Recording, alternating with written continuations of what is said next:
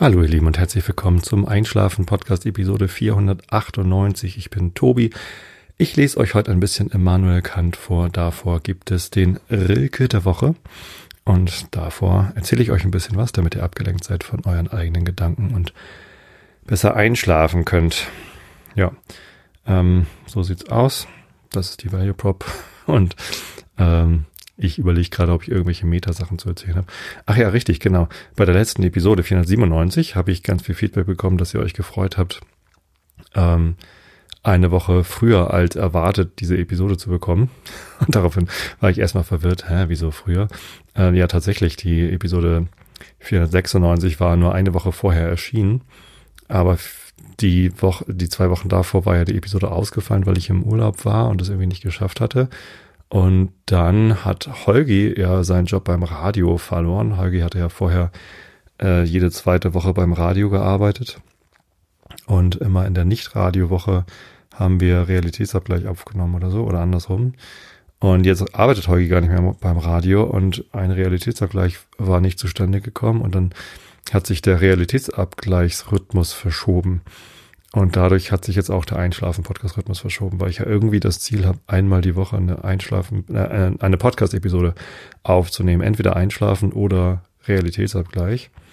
Und ähm, irgendwie bin ich da durcheinander gekommen, tatsächlich aus Versehen nach nur einer Woche schon die nächste Episode veröffentlicht. Das war lustig. Also kurz habe ich mich über mich selbst amüsiert. Dann habe ich überlegt, kann ich mich da irgendwie rausreden? Habe ich das irgendwie mit Absicht gemacht, weil ja vorher eine Episode ausgefallen war? Hm. Nee, habe ich nicht. Habe einfach gepennt. Ähm, tja, ist halt viel los. Kein Wunder, dass ich irgendwie auch mal durcheinander komme. Ist ja aber nicht schlimm. Ist ja zu euren Gunsten quasi gewesen, dass dich der Rhythmus jetzt eine Woche nach vorne verschoben hat. Habt ihr halt eine, äh, jetzt immer eine Woche früher. Hm. Gut. Ich versuche mal den Rhythmus jetzt wieder bei zwei wöchentlich beizubehalten. So viel dazu. Ich hatte vor etlichen Wochen, das ist schon Monate her, auf irgendwelchen Kanälen, ich weiß nicht mal mehr auf welchen, gefragt, ob ihr irgendwelche Themenwünsche habt für diesen Podcast, weil mir irgendwie die Themen ausgegangen sind. Irgendwie muss ich ja in jeder Episode oder möchte ich in jeder Episode ein bisschen was erzählen. Und weil ich so selten auf Reisen bin, Reiseberichte funktionieren ja am besten irgendwie hier, kommen bei euch am besten an, aber ich reise halt nicht so viel und jetzt bei Corona noch weniger. Ähm, gehen mir, gingen mir so langsam die Themen aus, weil ich kann jetzt nicht über den 27. Derby-Sieg erzählen, ich kann jetzt nicht über, weiß ich nicht, also ich habe viele Themen schon, schon gehabt und es gibt natürlich Themen, die man immer mal wieder aufleben lassen kann. Aber ja, ich hatte äh, diese, äh, diesen Aufruf gestartet, schickt mir doch mal Themenideen. Das haben dann auch viele gemacht und ich habe eine Liste gemacht. Ähm, und die arbeite ich jetzt nach und nach ab. Also nicht alle Themenvorschläge mache ich, weil es muss ja auch ein Thema sein, weil es ja auch ein Thema sein muss. Entschuldigung, ich bin ein großer Fan des korrekten Satzbaus, weil es ja auch ein Thema sein muss, zu dem ich irgendwie eine Dreiviertelstunde oder so plaudern kann. Halbe bis dreiviertel Stunde ist mal so mein Ziel. Meistens wird es dann eine Dreiviertelstunde oder länger. Ähm, ja, weil ich mich verstricke. So, ähm, ein Vorschlag war dabei, den fand ich sehr interessant. Und da dachte ich, muss ich mich mal darauf vorbereiten. So ein bisschen habe ich jetzt gar nicht, aber ich möchte ihn trotzdem endlich mal angehen. Und zwar Freundschaften pflegen. Das ist der Themenvorschlag gewesen. Ähm, und das ist ein total schönes Thema, weil ich das Thema Freundschaft an sich schon interessant finde und Freundschaft pflegen sogar noch interessanter. Ja, und das Thema Freundschaft hatte ich schon mal ähm, in Episode 452, Freundschaft und Alice. Äh, das ist im Oktober 2019 gewesen, also fast zwei Jahre her. Deswegen hole ich einfach nochmal komplett frisch aus und ähm, ihr könnt ja mal gucken, was sich seitdem geändert oder hinzugefügt hat. Oder ja, ich glaube, ziemlich viel ist gleich geblieben. Sei es drum, ähm, Zumindest ist das Episodenbild ganz schön und das nehme ich einfach nochmal. Dankeschön, liebe Pia. Ich glaube, dass es ziemlich viele verschiedene Definitionen von Freundschaft gibt und die meisten Leute machen sich gar nicht die Mühe, Freundschaft zu definieren, sondern haben eine Wahrnehmung und gehen dann davon aus, dass das halt die gültige Definition ist. Ich glaube, es gibt gar keine ungültige Definition von Freundschaft. Würde mich wundern. Ich habe mal bei Wikipedia geguckt. Da gibt es natürlich einen Artikel zum Thema Freundschaft. Und ich zitiere jetzt aus der Wikipedia, dem Artikel Freundschaft im Stand vom 6. August 2021, 7 Uhr 7. Ähm, Freundschaft bezeichnet ein auf gegenseitiger Zuneigung beruhendes Verhältnis von Menschen zueinander, das sich durch Sympathie und Vertrauen auszeichnet. Eine in einer freundschaftlichen Beziehung stehende Person heißt Freund bzw. Freundin, bla bla bla. Freundschaften haben eine herausragende Bedeutung für Menschen und Gesellschaften. Schon antike Philosophen wie Aristoteles und Cicero haben sich mit der Freundschaft auseinandergesetzt. Im übertragenen Sinne bedeutet Freundschaft, ich rede sehr schnell, Entschuldigung, ihr wollt ja einschlafen, ein gutes und oft vertraglich geregeltes politisches Verhältnis zwischen Völkern oder Nationen, zum Beispiel deutsch-französische Freundschaft. Das Gegenteil von Freundschaft ist Feindschaft. Ja, genau. Ich hatte übrigens auch mit Holger, jetzt habe ich gerade schon von Holger gesprochen, äh, auch schon über das Thema Freundschaft gesprochen und er definiert Freundschaft so, dass es jemanden gibt, der, ähm, egal in welcher Situation, für dich da ist. Das ist seine Definition von Freundschaft. Die finde ich ziemlich gut, weil sie kurz ist und prägnant und schon ziemlich viel aussagt. Hm, also das ist dann ja quasi, wenn ich jemanden brauche, äh, dann zeichnet sich eine Freundschaft dadurch aus, dass die Person, die ich dann brauche, dann auch für mich da ist. Und egal, also natürlich kann es dann sein, ich habe jetzt gerade im Moment keine Zeit, aber in zwei Stunden und dann bin ich da oder sowas. Ähm, das ist eine ziemlich gute Definition von Freundschaft. Also hier im Wikipedia-Artikel steht ja auch drin, es geht um äh, erstmal um Sympathie, also Zuneigung. Ähm, wen mag ich denn eigentlich? Ähm, das ist natürlich super äh, persönlich, ähm, das zu entscheiden, welcher, welche Grad, welcher Grad von Sympathie reicht denn aus, um jetzt irgendwie Freundschaft zu machen? Ähm, ist das überhaupt graduell abschätzbar? Ist, ist, ist Sympathie an sich nicht schon ein sehr individuelles Phänomen. Also ich kann ja Sympathie für eine Person empfinden aus ganz anderen Gründen als bei einer anderen Person und dann kann ich da ja keine, keine graduelle Abstufung machen. Also beide Personen sind mir dann sympathisch, aber aus komplett unterschiedlichen Gründen und dann ähm, ist es eben so. Kann man ja vielleicht einfach nur binär betrachten, entweder sympathisch oder nicht sympathisch. Äh, als drittes wäre natürlich dann noch unsympathisch möglich. Ähm, genau, das gehört natürlich dazu. Als zweiter Faktor steht hier in der Wikipedia Vertrauen. Und das finde ich auch einen total guten Begriff. Der ist in Heugis Definition nicht mit drin, zumindest, nee. Also ich kann mich darauf verlassen, dass die Person für mich da ist. Das, da gehört natürlich Vertrauen dazu.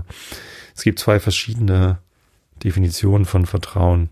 Erstens kann man sagen, ich vertraue dir etwas an und vertraue dir, dass du es für dich behältst. Ne? Das ist ja auch häufig ein, äh, eine Sache bei Freundschaften, dass man sich Geheimnisse anvertrauen kann oder Vertrauliches anvertrauen kann. Ich erzähle dir etwas und ich vertraue darauf, dass du es nicht weiter erzählst. Das ist Vertrauen. Ähm, oder ich vertraue darauf, dass du da bist, wenn ich dich brauche. Vertrauen auf Verfügbarkeit. Aber es gibt noch eine weitergehende Definition von Vertrauen, die kenne ich aus dem Buch The Five Dysfunctions of a Team von Patrick Lencioni. Ein Teamwork-Buch, äh, so ein Management-Leadership-Buch. Und der sagt, Vertrauen bedeutet im Teamwork, dass man sich darauf verlässt, dass Schwächen nicht ausgenutzt werden. Und das geht, glaube ich, nochmal drüber hinaus. Also ich kann natürlich mich darauf verlassen, dass du etwas nicht weitererzählst. Das ist schon mal ganz gut. Ich kann darauf vertrauen, dass du verfügbar bist als Freund, wenn ich dich brauche, Freundin. Das ist gut.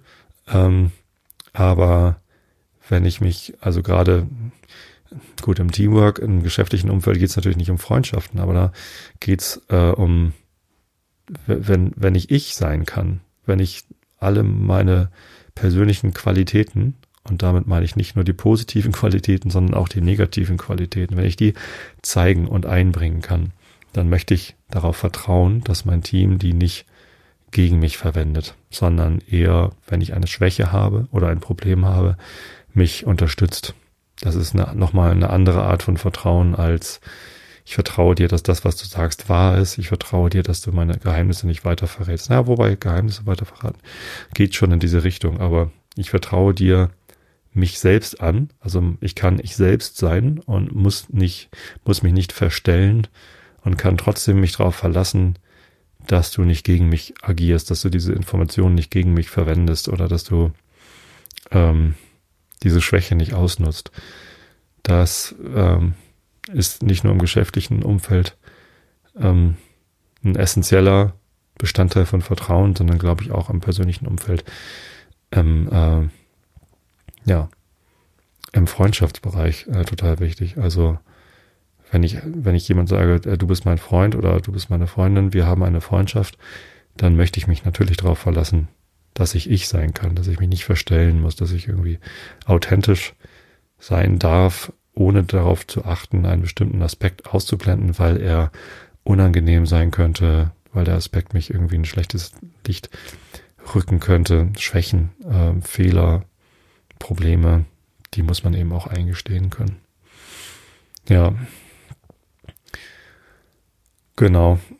Freundschaft, das, ich finde die Wikipedia-Definition gar nicht schlecht. Sympathie und Vertrauen. Allerdings ist natürlich beides ähm, die sind auch beide verlinkt hier im Wikipedia-Artikel. Gucken, was hier bei Vertrauen steht.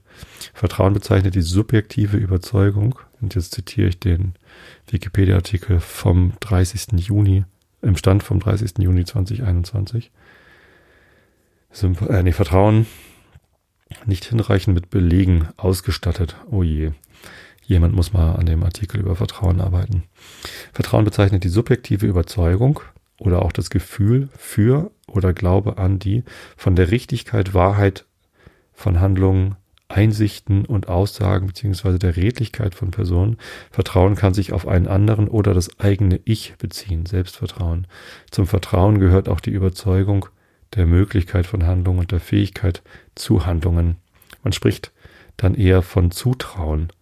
Als das Gegenteil von Vertrauen gilt das Misstrauen neben dem psychologisch-persönlichkeitstheoretischen Ansatz, der die Quelle des Vertrauens in sozialisationsbedingten oder kulturell vermittelten Persönlichkeitsstrukturen sucht, gibt es ökonomische, soziologische, politologische und sozialpsychologische Theorien, transaktionsanalytische Modelle, die versuchen, die Entstehung von Vertrauen in institutionellen Zusammenhängen, zum Beispiel in Organisationen und in interpersonalen Beziehungen zu erklären. Mhm. Das ist schon gleich ganz schön kompliziert. Kam da jetzt irgendwie das von Lencioni mit vor? Nicht so richtig explizit. Na gut. Ähm, so, jetzt haben wir Freundschaft. Haben wir Freundschaft? Ja, ich hatte noch mal also ein, eine Sache, die ich zum Thema Freundschaft erlebt habe, ist, dass wenn man länger keinen Kontakt gehabt hat, aus welchem Grund auch immer, nach der Schule hatte ich das mit einigen Leuten, dass man eine Zeit lang keinen Kontakt hatte. Aber wenn man sich dann wieder gesehen hat, war es, war das Freundschaftsverhältnis gleich wieder so wie vorher. Es fühlte sich so, als hätte es gar keine Pause gegeben. Das fühlte sich sehr gut an und das war für mich dann auch eine Definition von Freundschaft, dass Freundschaft sehr schnell äh, wieder zusammenführt, auch wenn man eine Zeit lang auseinander war. Ähm, das fühlte sich ganz gut an. Aber ja, die Frage von der Hörerin, die mir den Themenwunsch geschickt hat, war ja jetzt gerade Freundschaften pflegen, deswegen ist das vielleicht ein bisschen irreführend. Also kommen wir zum Thema Freundschaften pflegen. Wie pflegt man denn eine Freundschaft? Muss man eine Freundschaft überhaupt pflegen? Meine, meine erste Idee dazu war, wenn es eine richtig gute Freundschaft ist, dann muss man sie eigentlich nicht pflegen, weil sie sofort wieder funktioniert, wenn man sich wieder sieht. Allerdings kann es auch durchaus Verletzungen geben und Verletzungen können zu Vertrauensverlust führen und dadurch zum, zu einer Beschädigung der Freundschaft, wenn man sich längere Zeit aus den Augen verliert. Ich hatte eine sehr enge Freundschaft zur Schulzeit, die dann auf einmal, ähm, ja, wo wir uns auf einmal aus den Augen verloren haben. Und dann habe ich irgendwie zwei, dreimal probiert, per E-Mail dann Kontakt aufzunehmen und da kam dann irgendwie nichts. Ähm, da fühlte ich mich durchaus verletzt oder verlassen und da war dann auch durchaus die Freundschaft ähm, beschädigt. Ich habe die Person jetzt letztens wieder getroffen vor zwei Jahren und es war tatsächlich ein bisschen awkward, merkwürdig. Ähm, aber also es, keine Ahnung, ob die Freundschaft jetzt noch funktionieren würde, wenn wir uns irgendwie noch mal länger unterhalten würden. Vermutlich schon, aber hat sich halt nicht ergeben. Manchmal lebt man sich halt auch auseinander. Das ist dann so, das äh, kann, kann ja auch passieren. Das ist auch nicht schlimm, ist halt schade, ist ein, ist ein Verlust, aber hm. ähm, manchmal ergibt sich das ohne, dass das irgendwie böse Absicht oder eine andere, also kein, kein aktives, ich will jetzt nicht mehr befreundet sein. Also es, es passiert halt. Genau, damit es nicht passiert, kann man Freundschaften natürlich pflegen. Und ähm, ich finde es auch definitiv gut, das bewusst zu machen. Bei engen Freundschaften braucht man das eigentlich nicht, weil man sowieso Kontakt hat. Ne? Also wenn man so viel Sympathie füreinander hat und Vertrauen zueinander, dass man sowieso regelmäßig im Kontakt ist, ähm, dann ergeben sich genügend Möglichkeiten, dass auf natürliche und unbewusste Art und Weise eine Freundschaft gepflegt wird. Einfach dadurch, dass man im Austausch ist, dass man sich Dinge erzählt, dass man sich um Hilfe bittet, wenn man sie braucht. Und dann ist halt keine aktive und bewusste Freundschaftspflege notwendig. Solche Freundschaften habe ich. Das ist sehr wertvoll. Ich bin sehr froh, dass ich die habe und das ist ähm, ja, da kann man, da kann man glücklich sein, wenn wenn es das gibt. Ähm, davon hat man wahrscheinlich auch nicht viele. Also sobald man eine eigene Familie hat, Frau, Mann, Kind, Kinder, ähm, nimmt das ziemlich viel Zeit im Leben ein äh, mit dem mit der Arbeit und da habe ich schon einige Leute gesehen, die dann halt Kontakt zu Freunden auch eingestellt verloren haben, sobald es dann soweit war. Das ist dann ähm, schade, dann muss man sich vielleicht auch irgendwie einen Weg suchen, wie man ähm, das dann wieder aufleben kann. Entweder gründet man irgendwie ein Spieleabend oder macht ein Spieleabende oder macht irgendwie, geht gemeinsam ins Kino, trifft sich zum Essen. Ähm, ich habe mit meinem besten Freund Christian eine Band. Das ist sehr praktisch. dann können wir mal sagen, wir machen Bandprobe und treffen uns. Ähm, tatsächlich machen wir auch häufig Musik zusammen, aber die Freundschaft steht da eindeutig im Vordergrund. Ähm, ja, das ist ganz gut. Wenn es nicht der Fall ist, wenn man keinen ähm, regelmäßigen Kontakt zu der Freundschaft hat, dann ist es vielleicht doch notwendig, das ähm, aktiv zu pflegen. Und da habe ich auch Freundschaften, wo man ähm, sich bewusst merken muss, okay, jetzt ist ein Monat rum, den wir nicht gesprochen haben. Ähm, jetzt rufe ich an oder jetzt schreibe ich mal eine Nachricht und wir verabreden uns zum Telefonieren. Denn solche Telefonate dauern bei mir in der Regel ein bisschen länger. Also wenn ich mit, mit einem Freund oder einer Freundin einen, Monat lang nicht gesprochen habe, dann ist genug äh, Inhalt meistens da, um ähm, naja, eine Stunde zu telefonieren oder so, dreiviertel Stunde vielleicht. Keine Ahnung was, das dauert dann halt ein bisschen. Letztens habe ich probiert mit einer dieser Freundschaften, wo ich, wo wir uns halt, also es gibt keinen regelmäßigen Anhaltspunkt. Das ist auch schon aus meiner Schulzeit eine Freundschaft. Ähm, da haben wir keine Band, wir haben auch, also beide eine Familie und ähm, keine, kein Hobby, kein gemeinsames Hobby, wo wir irgendwie uns dann immer sehen würden. Ähm, und wir telefonieren halt, ja, also unregelmäßig, mittlerweile tatsächlich sogar ein bisschen regelmäßiger, weil wir uns einfach auch gesagt haben, es ist schade, wenn wir so selten Kontakt haben. Ähm, und jetzt haben wir, hat er das Laufen wieder angefangen. Und ähm, wir haben beide halt auch Headsets und dann haben wir letztens probiert, gemeinsam zu laufen. Also er wohnt in Hamburg und ich wohne in Kargensdorf. Natürlich könnte ich auch hinfahren, aber das ist dann eine Dreiviertelstunde Autofahren, nur um dann halbe Stunde zu laufen, ist auch Quatsch. Ähm, aber man kann ja telefonieren beim Laufen. Also wenn man nicht zu schnell läuft, dann kann man noch sprechen. Das hat einmal sehr gut funktioniert. Das war total nett. Ähm, das andere Mal dann schon wieder nicht mehr, weil wir beide schlechten, also einer von uns beiden zumindest hatte schlechten Empfang. Das ist natürlich blöd, wenn man beim Laufen, also es hat auch fürchterlich geregnet. Das, das hat irgendwie äh, hat nicht so gut funktioniert. Aber das kann man natürlich machen, dass man dann irgendwie, ähm, wenn man sich nicht treffen kann, dass man dann beim Telefonieren vielleicht sogar spazieren geht oder laufen geht oder irgendwas gemeinsam quasi virtuell macht. Das war ganz gut. Ja. Ähm, ich glaube, zum Thema Freundschaft gehört auch, dass die Person am, dass man gegenseitig am Leben teilnimmt. Dass man sich nicht vergisst, wenn man nicht ähm, direkten Kontakt hat. Also ich habe einige Freundschaften, wo ich, wo ich einen regelmäßigen Kontakt habe. Das ergibt sich dann automatisch. Andere eben nicht. Und dann ähm, gibt es halt Momente, da denke ich dann trotzdem an diese Person, weil wir eine gemeinsame Geschichte haben.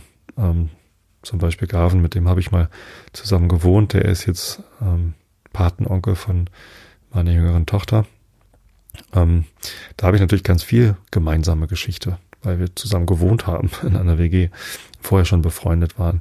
Und da hat man sehr viel gemeinsame Erlebnisse und das ist halt hilfreich, weil man immer mal wieder eine Sache dann erlebt, wo man dran erinnert wird, guck mal, so war das damals, als wir noch die gemeinsame Zeit hatten. Und schon ist die Verbindung da und schon denkt man aneinander und kann dann quasi die Verbindung wieder aufleben. Ja, und dann stehen natürlich äh, Treffen auch im Vordergrund. Ich finde Remote, also entfernte Freundschaften gut. Wenn man telefoniert, ist das schön. Wenn man sich schreibt, ist das gut. Brieffreundschaften sind ja auch so ein Thema. Ne? Könnte ich eigentlich mal eben einschieben. Einschub. Brieffreundschaften habe ich als Kind und Jugendlicher schon sehr gemocht. Ähm, und wenn es in der Klasse ist, zu der äh, Klassenkameradin, in die man vielleicht heimlich verliebt war, was man dann irgendwie, äh, wo man dann eine Brieffreundschaft aufgebaut hat und sich dann irgendwie Briefe geschrieben hat. Ähm, vielleicht war es gar nicht so heimlich verliebt. Naja, aber ähm, zumindest das oder auch per Post Brieffreundschaften habe ich immer sehr genossen. Ich habe früher habe ich sehr sehr gerne Briefe geschrieben, auch lange Briefe, so mehrseitige Briefe habe habe ich dann mit meinen Brieffreundschaften äh, hin und her geschickt. Und das war toll, weil man dann quasi hoffen konnte, dass was im Briefkasten ist und dann die Handschrift äh, auf der Anschrift schon erkannt hat, ohne dass man den Absender lesen musste. Das war schön. Habe ich gar nicht mehr, Brieffreundschaften. Also hat sich natürlich auch so ein bisschen erledigt durch E-Mail. Das ist dann irgendwie schneller. Und ähm, ja, weiß ich nicht. Also es kam halt irgendwann, dass dann E-Mail da war und SMS und sowas. Und dadurch hat sich das ganze Thema Brieffreundschaft so ein bisschen verschoben. Ähm, es kam noch mal so ein kleines Revival, als ich das mit meiner Tochter diesen Mal mit uns Podcast gemacht habe und meine Cousine Gritje, die Kiki, dann damit gemacht hat. Die hat dann da auch immer, also wenn sie dann ein Bild eingeschickt hat, hat sie noch einen Brief dazu geschrieben. Das war total schön. Ähm, leider ist Kiki kurz nachdem, sie, nachdem ich sie das letzte Mal hier im Podcast gegrüßt hatte, an Krebs verstorben. Das ist sehr traurig. Es liegt hier der Brief tatsächlich noch neben mir, deswegen ist mir das Thema Brieffreundschaft auch gerade eingefallen. Ähm, ja, die Brieffreundschaften. Sie spielen nicht mehr so die Rolle. Ich weiß nicht, wenn man sich hinsetzt und einen Stift in die Hand und einen Zettel und einen Brief schreibt, ist es irgendwie was anderes, als wenn man eine E-Mail schreibt. Natürlich. Also weil es was Persönlicheres ist, die Handschrift zu lesen, als äh, den, den ASCII-Text im E-Mail-Programm. Natürlich kann man auch eine E-Mail persönlich gestalten und eine andere Schriftart aussuchen, aber es ist dann halt nicht persönlich, sondern es ist dann irgendwie gestaltet. Wenn ich selber schreibe, meine Handschrift ist nicht die schönste, dann kann man aber trotzdem äh, mich da drin erkennen. Das ist, glaube ich, persönlicher. Und ich glaube auch durch diese Verlangsamung des äh, Briefschreibens, äh, Briefmarke auf den Brief kleben, zur Post bringen, warten, bis die Post den Brief dann ausgeliefert hat und dann das lesen. Ähm, die, diese Verzögerung, die ist vielleicht sogar hilfreich, um diese Brieffreundschaft dann aufzuwerten. Das ist natürlich nur eine gefühlte Aufwertung.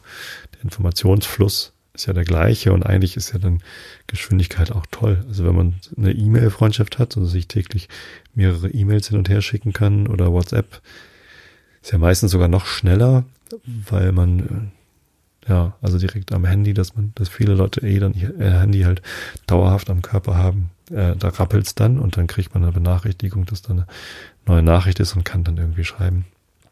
Ähm, das ist natürlich Geschwindigkeitsvorteil. Man kann schneller kommunizieren, auch wenn es immer noch asynchron ist. Ähm, ja, ich, ich mag Brieffreundschaften, haben trotzdem für mich eine andere Wertigkeit. Vielleicht gerade, weil es langsamer ist. Ja. Ähm, wie war ich jetzt zum Thema Brieffreundschaft gekommen? Hm. Ja, so ist es, wenn man abschweift. Ne? Manchmal verliert man den roten Faden. Ich werde bestimmt gleich wieder zurückfinden äh, zu dem zu dem Faden, das wieder aufzunehmen. Also Treffen, über das Treffen wollte ich eigentlich sprechen. Also das ist für mich dann auch wichtig. Also wenn man befreundet ist, über die Entfernung ist es gut, aber sich physisch zu treffen, ist noch wichtiger, finde ich. Genau das ist jetzt während der Corona-Pandemie natürlich deutlich schwieriger gewesen. Äh, Reisen war eingeschränkt, man sollte Leute gar nicht treffen.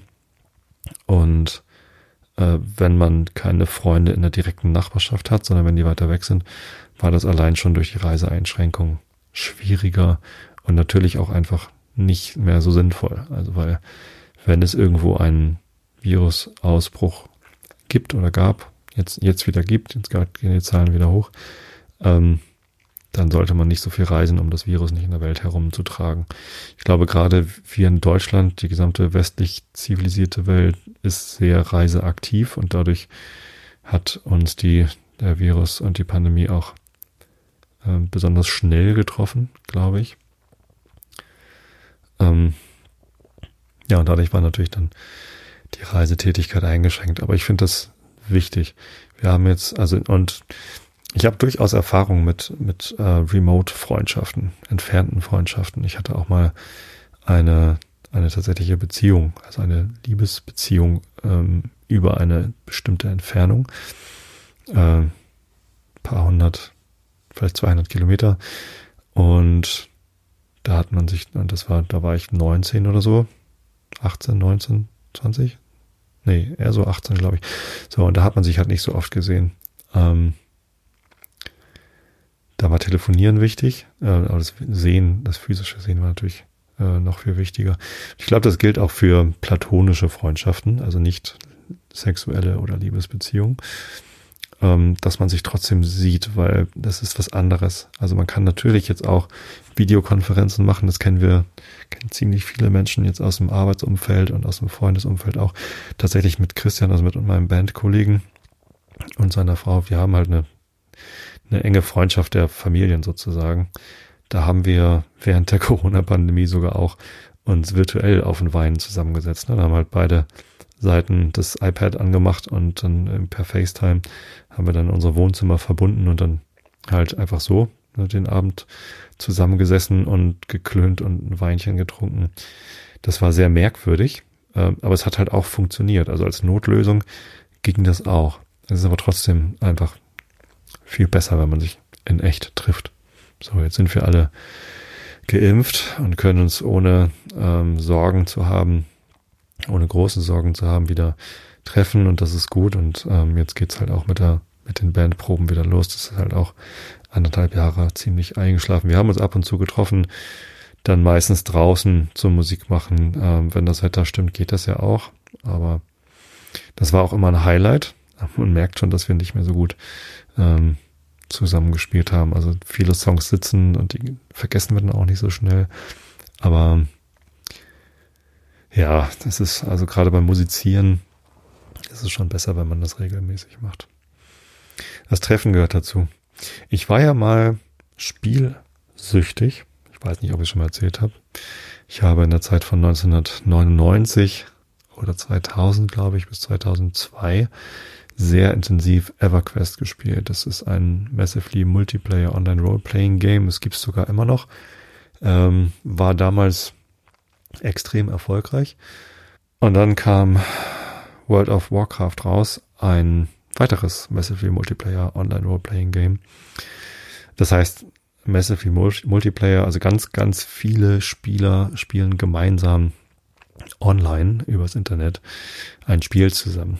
Ähm, bei EverQuest habe ich Abende verbracht mit meiner Gilde. Also viele Spieler konnten sich dann in Gilden zusammentun. Und ich weiß noch, wie wir Abende lang äh, mit, mit langer Vorbereitungszeit mit, weiß nicht, 70, 80 Leuten gemeinsam einen Raid gemacht haben, also einen, einen, ja, einen Raubzug gemacht haben, um irgendeinen virtuellen Gott umzubringen. Also man kann PvP, Player versus Player, also Spieler gegen Spieler spielen. Ich habe aber meistens PvE, also Player versus Environment, Spieler gegen äh, die, die virtuelle Welt gespielt, weil PvP war nicht so meins. So, und ähm, also habe ich auf dem PvE-Server gespielt. Das heißt, viele Spieler haben sich zusammengetan, um gegen virtuelle Gegner zu kämpfen. Ähm, und ja, wenn man halt mit 80 Leuten zusammenkommt, um den ganzen Abend einen Raubzug zu machen, um am Ende dann einen Hauptgegner irgendeinen Gott des irgendwas umzubringen. Also äh, das, das war eine tolle Zeit. Das hat mir sehr viel Spaß gemacht. Äh, jeder musste seine Rolle total gut kennen. Da musste man sich auch sehr aufeinander verlassen. Und innerhalb dieser Gilde sind natürlich auch Freundschaften entstanden. Also äh, auf diesem Server hatte man dann Kontakt, hat sich ähm, gefunden, hat gemeinsam gespielt. Also gemeinsam gute Erlebnisse haben ist ja, glaube ich, sowieso ein Ausgangspunkt für viele Freundschaften. Und ja, also so habe ich durchaus Online-Freundschaften entwickelt mit Menschen, von denen ich nicht mal wusste, wie die aussehen. Damals gab es noch nicht so viel Videokonferenzen. Stattdessen kannten wir nur unsere Avatare. Also man hat halt in diesem Spiel eine Figur gehabt, die natürlich ganz anders aussah als man selbst.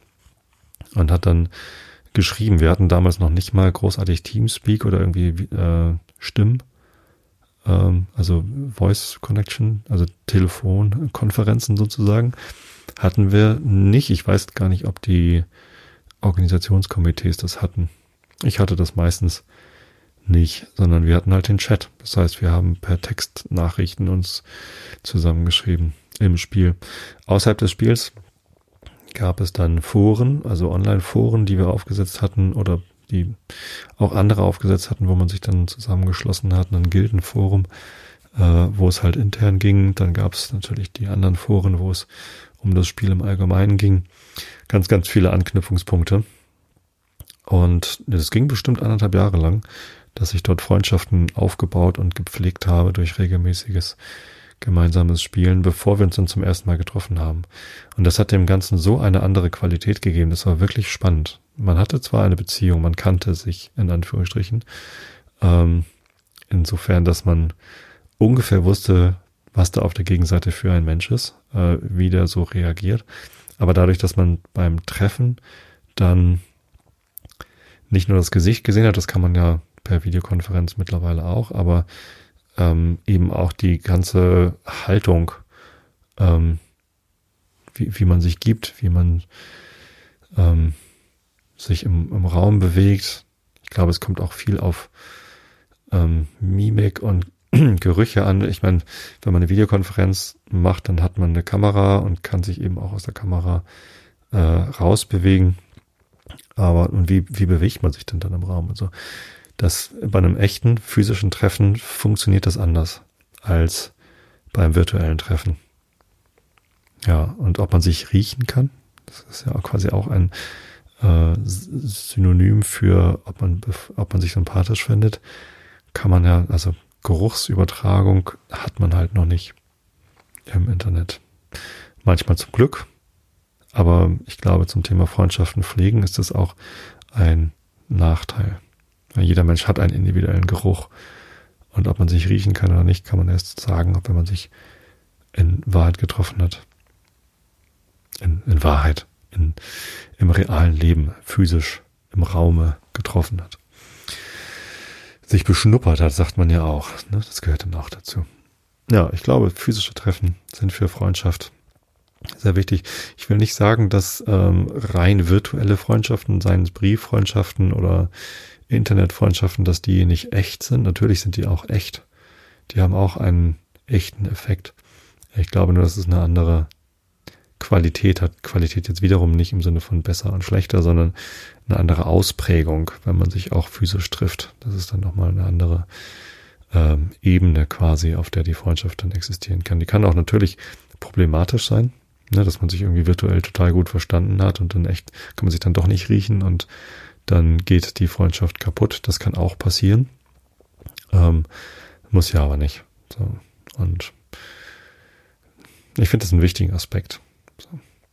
Für Freundschaften muss man sich Zeit nehmen. Sobald es aber irgendwie so ist, ich muss jetzt mir Zeit nehmen für diese Freundschaft, äh, um sie zu pflegen, das ist schon irgendwie ein merkwürdiges Zeichen. Da sollte man sich vielleicht fragen, also warum fühlt sich das jetzt nach müssen an und nicht nach dürfen oder können?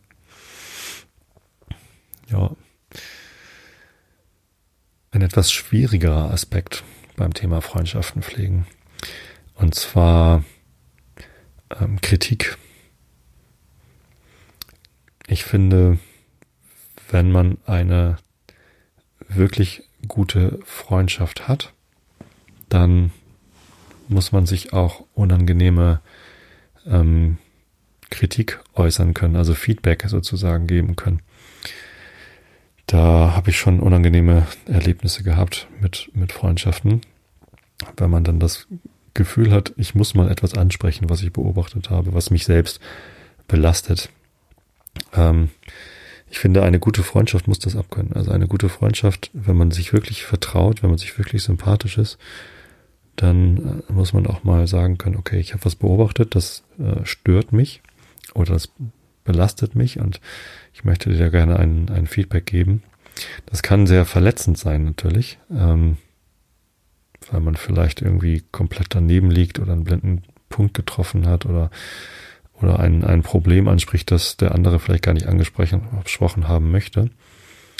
Ähm, und Verletzungen sind natürlich doof. Wenn man sich gegenseitig verletzt, kann das Vertrauen beschädigt werden, aber muss es nicht. Und ich finde eine richtig gute Freundschaft, eine starke Freundschaft, die muss solche Verletzungen, die nicht aus Bösartigkeit, Bosartigkeit, Äh, sondern aus äh, gutem Willen, äh, mit guter Absicht geschehen. Ich möchte das ansprechen, um dieses Problem zu beheben, um dich auf etwas aufmerksam zu machen, was vielleicht ein Problem ist, ähm, um es dann zu klären.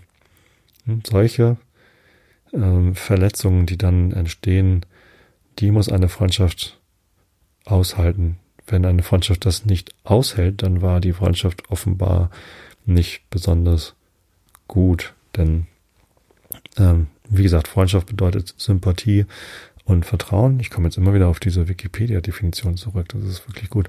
Und Vertrauen ähm, heißt dann eben auch, okay, ich, ich vertraue dir, dass ich etwas sagen kann, ohne dass es äh, gleich eskaliert. Also ich kann ja auch eine Schwäche von mir selbst sein. Also wenn ich ein Feedback geben möchte, was möglicherweise verletzend ist, ähm, dann, dann kann das ja beim, kann ich das ja auch komplett falsch gesehen haben oder so. Also, dann ist es eine Schwäche. Und ich möchte diese Schwäche in der Freundschaft offenbaren können, ohne dass darunter die Freundschaft leidet.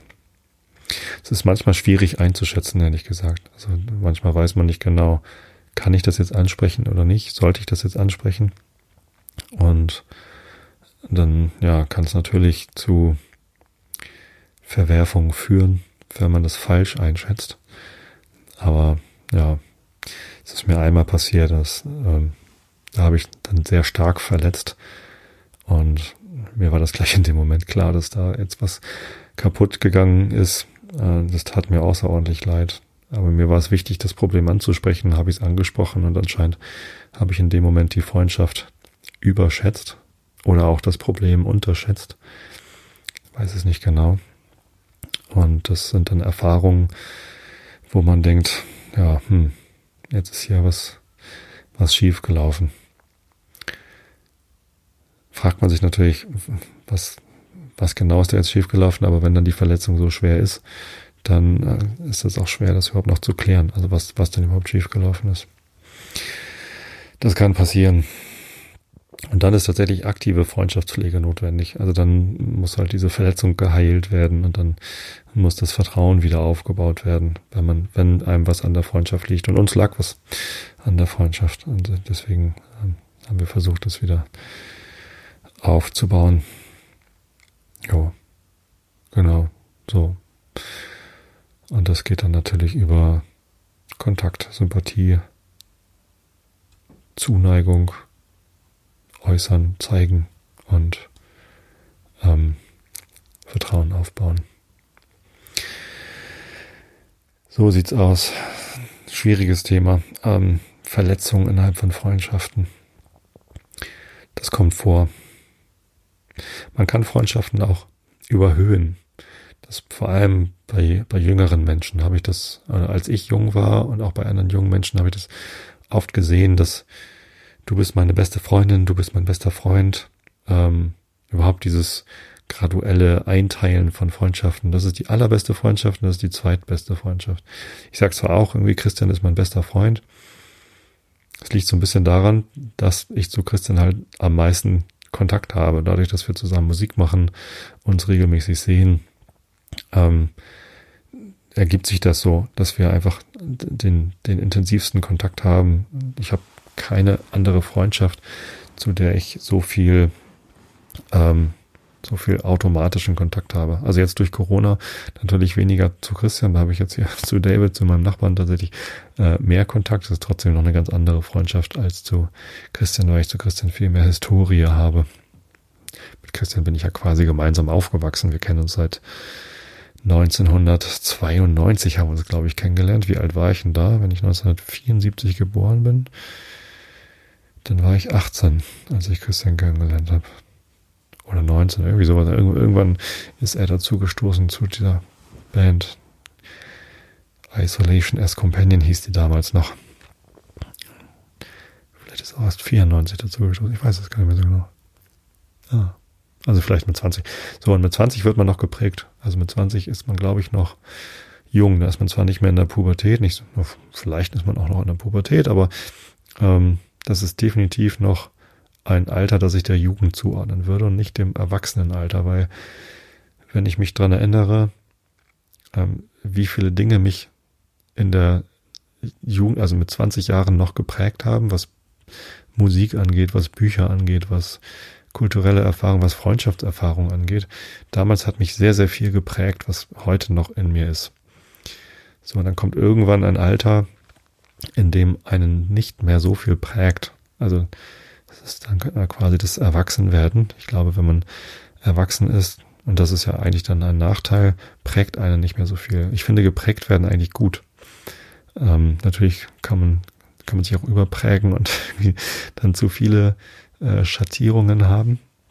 Ähm, ich finde es aber eigentlich ganz gut, wenn man Erfahrungen macht und dadurch sich weiterentwickelt, weil ich weiterentwickeln immer gut finde. Stillstand ähm, finde ich immer nachteilig und neue Erfahrungen machen, neue Prägungen machen, neue Dinge lernen, finde ich immer gut.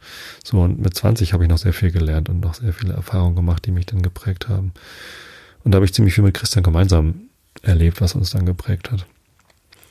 Ja, das habe ich mit David nicht. Das ist ein, das ist ein qualitativer Unterschied. Wieder qualitativ nicht besser oder schlechter heißt, sondern einfach eine andere Ausprägung sagt. Ja, wie war ich jetzt darauf gekommen? Ja, ich schweife hier ab und schweife ab und verliere immer wieder den Faden. Jugend. Freundschaft hatte ich jetzt eben, ne? Ach so, genau. Äh, beste Freunde, weniger gute Freunde. Genau. Ähm, Erhöhung von Freundschaften, da kam ich her, genau. Wenn Freundschaften überhöht werden und äh, quasi als ähm, nicht mehr, nicht mehr die Freundschaft selbst im Vordergrund steht, sondern ein, ein Bild von einer Freundschaft, die gar nicht die Realität abbildet, sondern äh, das gar nicht die Realität abbildet, sondern quasi ein, ein Wunsch oder Trugbild sogar ist, was dann der Realität nicht standhalten kann. Da ist es, glaube ich, sogar sehr einfach, dass dann Verletzungen passieren, die eben dann nicht der Realität entsprechen und dann, ja, sich auch schnell in Feindschaften umschwingen können. Also äh, denke ich jetzt an dieses äh, elendige, wie heißen die, TikTok, Tic-Tac-Toe, diese Band, wo sie sich dann irgendwie auf der öffentlichen Pressekonferenz gezofft haben, wenn du meine echte Freundin, ich weiß es nicht mehr genau, wie das ging. Das war eine ganze Zeit lang irgendwie so ein Internet-Meme. Ähm, ja, also so können Freundschaften dann auch zu Brüche gehen, äh, wenn die Freundschaft überhöht worden ist und äh, da so Bilder drauf projiziert worden sind, die aber nicht der Realität entsprechen, dann geht es natürlich schnell mit der Verletzung und dem ähm, ja, schreckhaften Aufwachen. Da sollte man aufpassen. Einmal gucken, was man an der Freundschaft hat und schauen, was eigentlich der andere an der Freundschaft hat. Ob das irgendwie auf Gegenseitigkeit beruht, man ein gemeinsames Verständnis von der Freundschaft hat. Ist auch ganz gut. Ja. So, jetzt bin ich aber genug abgeschweift. Jetzt lese ich euch ein bisschen Rilke vor. Rainer Maria Rilke. Ähm, wir sind bei Position 1560 mitten in der zweiten Duineser Elegie. Und ich hörte auf bei Liebte. Und ich dachte, das der Ende vom Absatz ist, aber glaube ich gar nicht. Es geht nämlich etwas verwirrend weiter. Verließ es, ging die eigenen Wurzeln hinaus in gewaltigen Ursprung, wo seine kleine Geburt schon überlebt war. Liebend stieg er hinab in das ältere Blut, in die Schluchten, wo das Furchtbare lag, noch satt von den Vätern, und jedes Schreckliche kannte ihn, blinzelte, war wie verständigt, ja, das Entsetzliche lächelte, selten hast du so zärtlich gelächelt, Mutter.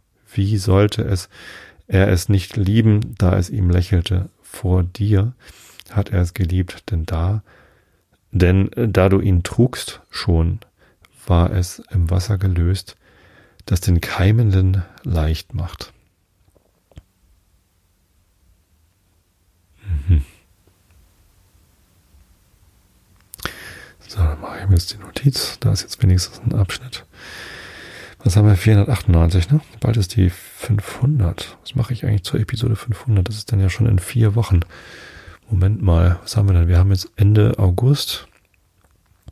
Diese Episode erscheint am 31. August, wenn ich richtig liege.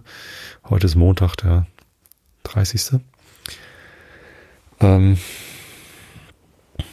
in vier Wochen ist also Ende September. Das ist kurz vor dem 11. Geburtstag dieses Podcasts. Der ist ja am 18. Oktober, kommt dann also die 500. Episode. Hm, wie feiert man denn sowas? Vielleicht feiert man es einfach gar nicht. Wir kommen zum Herrn Kant. Immanuel Kant, die Kritik der reinen Vernunft, sage ich einfach so, denn das Buch heißt tatsächlich Kritik der reinen Vernunft, nicht die Kritik der reinen Vernunft. Wir sind im Band 2 auf Seite B 745, Seite 615 im Buch in der transzendentalen Methodenlehre, Disziplin im dogmatischen Gebrauche. Augen zu und zuhört. Man gebe einem Philosophen den Begriff eines Triangels und lasse ihn nach seiner Art ausfündig machen, wie sich wohl die Summe seiner Winkel zum Rechten verhalten möge. Er hat nun nichts als den Begriff von einer Figur, die in drei geraden Linien eingeschlossen ist und an ihr den Begriff von ebenso vielen Winkeln. Nun mag er diesen Begriffen nachdenken, solange er will. Er wird nichts Neues herausbringen. Er kann den Begriff der geraden Linie oder eines Winkels oder der Zahl drei zergliedern und deutlich machen, aber nicht auf andere Eigenschaften kommen, die in diesen Begriffen gar nicht liegen. Allein der Geometer nehme diese Frage vor. Er fängt sofort davon an, einen Triangel zu konstruieren, weil er weiß, dass zwei rechte Winkel zusammen gerade so viel austragen, als alle berührenden Winkel, die aus einem Punkte auf einer geraden Linie gezogen werden können. Zusammen so verlängert er eine Seite seines Triangels und bekommt zwei berührende Winkel, die zwei rechten zusammen gleich sind. Nun teilt er den äußeren von diesen Winkeln, indem er eine Linie mit den gegenüberstehenden Seiten des Triangels parallel zieht und sieht, dass hier ein äußerer berührender Winkel entspringe, der einem Inneren gleich ist und so weiter. Er gelangt auf solche Weise durch eine Kette von Schlüssen immer von der Anschauung geleitet zur völlig einleuchtenden und zugleich allgemeinen Auflösung der Frage. Die Mathematik aber konstruiert nicht bloß Größen, Quanta wie in der Geometrie, sondern auch die bloße Größe, Quantitatem, wie in der Buchstabenrechnung, wobei sie von der Beschaffenheit des Gegenstandes, der nach einem solchen Größenbegriff gedacht werden soll, gänzlich abstrahiert. Sie wählt sich als denn eine gewisse Bezeichnung aller Konstruktionen von Größen überhaupt, Zahlen als der Addition, Subtraktion und so weiter. Ausziehung der Wurzel und, nachdem sie den allgemeinen Begriff der Größen nach den verschiedenen Verhältnissen derselben auch bezeichnet hat, so stellet sie alle Behandlung, die durch die Größe erzeugt und verändert wird, nach gewissen allgemeinen Regeln in der Anschauung dar. Wo eine Größe durch die andere dividiert werden soll, so setzt sie beider ihre Charaktere nach der bezeichnenden Form der Division zusammen und so weiter. Und gelangt also vermittels einer symbolischen Konstruktion ebenso gut wie die Geometrie nach einer ostensiven und geometrischen, der Gegenstände selbst, dahin, wohin die diskursive Erkenntnis vermittels bloßer Begriffe niemals gelangen könnte. Was mag die Ursache dieser so verschiedenen Lage sein, darin sich zwei Vernunftkünstler befinden, deren der eine seinen Weg nach Begriffen, der andere nach Anschauungen nimmt, die er a priori den Begriffen gemäß darstellet. Nach den oben vorgetragenen transzendentalen Grundlehren ist die Ursache klar. Es kommt hier nicht auf analytische Sätze an, die durch bloße Zergliederung der Begriffe erzeugt werden können. Hierin würde der Philosoph ohne Zweifel den Vorteil über seinen Nebenbuhler haben sondern auf synthetische, und zwar solche, die a priori sollen erkannt werden. Denn ich soll nicht auf dasjenige sehen, was ich in meinen Begriff, in meinem Begriffe vom Triangel wirklich denke. Dieses ist nichts weiter als die bloße Definition. Vielmehr soll ich über ihn zu Eigenschaften, die in diesem Begriffe nicht liegen, aber doch zu ihm gehören, hinausgehen. Nun ist dieses nicht anders möglich, als dass ich meinem Gegenstand nach den Bedingungen entweder der empirischen Anschauung oder der reinen Anschauung bestimme. Das erstere würde nur einen empirischen Satz durch Messen seiner Winkel, der keine Allgemeinheit noch weniger Notwendigkeit enthielte, abgeben. Von der anderen dergleichen ist gar nicht die Rede.